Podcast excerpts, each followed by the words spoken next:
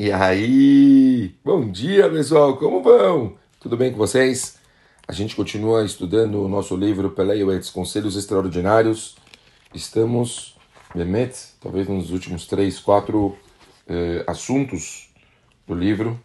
Realmente está terminando. Então, hoje a gente vai estudar a palavra Torrecha. Torrecha, se eu fosse falar é, uma tradução literal seria repreensão. É, você ensinar, mostrar para uma pessoa é, o que ele está fazendo está errado. Vamos ver o que falou Rav Eliezer Papo. Repreender os que pecam é um dos 248 mandamentos positivos. A Torá nos ordena: repreenderás a teu companheiro e não levarás sobre você os erros. Essa responsabilidade cabe a cada pessoa. Se vir um Yehudi fazer uma coisa errada ou deixando de fazer uma coisa correta, fale para ele, avise, mexa com o coração dele. Suas palavras elas podem ter um efeito maior do que as palavras de um próprio sábio. Então, aqui a gente entende, bom, primeiro alguns conceitos fundamentais. Primeiro em relação é, uma pessoa que estiver fazendo uma coisa errada, a gente sabe muito bem, seres humanos têm etc. Seres humanos podem cometer enganos, equívocos, fazerem coisas erradas e as pessoas elas ficam muito chateadas, magoadas quando chega alguém e dá uma lavada, um puxão de orelha. Em geral, as pessoas se ofendem e muitas vezes isso pode atrapalhar até mesmo a amizade. Então, por um lado, a gente tem a obrigação de avisar a pessoa que ela está fazendo uma coisa errada. Por outro lado, a gente tem que tomar cuidado, a gente não quer perder a amizade. Então, temos que pensar primeiro sempre em algum caminho eh, político, vamos falar assim. Talvez falar com alguém próximo, talvez falar de uma forma indireta, não chegar de uma vez batendo de frente. Muitas vezes a pessoa que ela que se, se considera a dona da verdade e quer chegar de uma forma absoluta e bater de frente com outras pessoas, Infelizmente, muitas vezes isso acaba realmente acabando, acaba terminando amizades. Então, é algo é, muito importante a gente pensar em ter o famoso touch.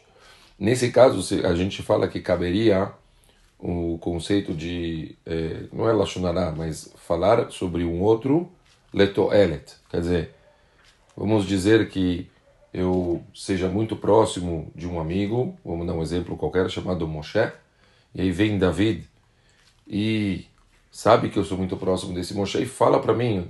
Ele não está falando para mim porque ele quer que eu tenha uma depreciação em relação ao Moshe, mas ele fala para mim porque ele quer que eu ajude o Moshe. Então ele fala: Olha, o Moshe fez isso e isso, você consegue falar com ele? Então aqui não é aquele estábulo que infelizmente muitas pessoas cometem de sair por aí falando da vida dos outros, mas você foi especificamente para alguém muito próximo você chegou para uma pessoa e pediu um direcionamento, uma ajuda para aquela pessoa conseguir ajudar o companheiro. Nesse caso, você está fazendo também a mitzvah de Torreha, porque você está, quer dizer, se preocupando e tentando realmente ensinar a pessoa a fazer o que é correto, somente eh, fazendo isso de uma forma um pouco mais eh, política, certo? Obviamente, no mesmo conceito do quando a gente recebe isso. Quando você vê alguém te falando uma coisa, não leva no coração entende que aquela pessoa está falando para o seu bem, principalmente quando são parentes próximos, que muitas vezes, quer dizer, pela, pela proximidade e pelo convívio muito mais contínuo, é normal as pessoas acabarem cobrando mais, ou reclamando, ou mostrando. Então, é, a pessoa realmente ela tem que tentar levar isso de uma forma positiva. Todos os Yehudim são responsáveis uns pelos, uns pelos outros. Se você vir alguém cometendo um pecado e não falar com ele, você vai ser considerado cúmplice e pode até mesmo ser punido antes que essa pessoa, essa pessoa, assim na Gemara, uma série de Shabbat, quer dizer, vai ser levado em consideração que você não falou nada. Obviamente, temos que saber como fazê-lo, mas com certeza alertar. Infelizmente, ninguém na nossa geração sabe como repreender. Assim escreveu na época era Eliezer Papo. Se uma pessoa de uma posição social elevada transgride uma lei da Torá, as demais sentem-se envergonhadas em confrontá-la, fecham os olhos, fingem não ter visto nada. todos eles também vão prestar contas no dia do julgamento. A Kadosh Baruch vai falar: você se preocupou com a honra dos homens e não se preocupou com a, com a honra aos céus. Como é importante a gente defender a verdade, mas fazer isso de uma forma correta, certo?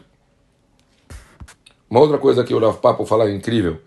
Vamos dizer que você chegou para alguém, uma pessoa parecida com você, você reclamou, reclamou não, você mostrou para ela que ela está tendo um comportamento inadequado e ela falou: "Quem é você? Quem te considerou essa, quem te deu essa autoridade para você falar assim comigo?"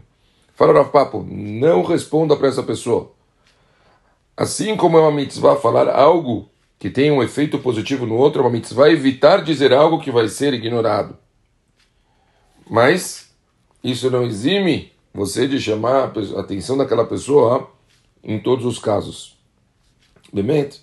Quer dizer, tomar cuidado, mas fazer. Não humilhar, nem falar de uma forma rude quando você estiver falando para alguém. Não falar em público, não falar na frente, tipo, como se fosse um sermão para todo mundo na sinagoga, sabendo que a pessoa sabe que é especificamente com ela. Tem que as coisas serem feitas de uma forma com amor, mostrando que você está fazendo isso porque você se preocupa e porque você realmente quer o bem dos outros. Estudar Mussar, a gente estudar ética todos os dias, com certeza faz com que a gente aprenda formas corretas da gente conseguir não somente se comportar, mas falar com as outras pessoas. Sempre é importante a gente tomar muito cuidado com isso, fazer da forma mais doce, com amor possível, para que a gente consiga o nosso objetivo, que é fazer com que a pessoa mude de verdade o comportamento que ela tem. Tá bom? É isso. A gente continua amanhã. Um beijo grande para vocês e até lá.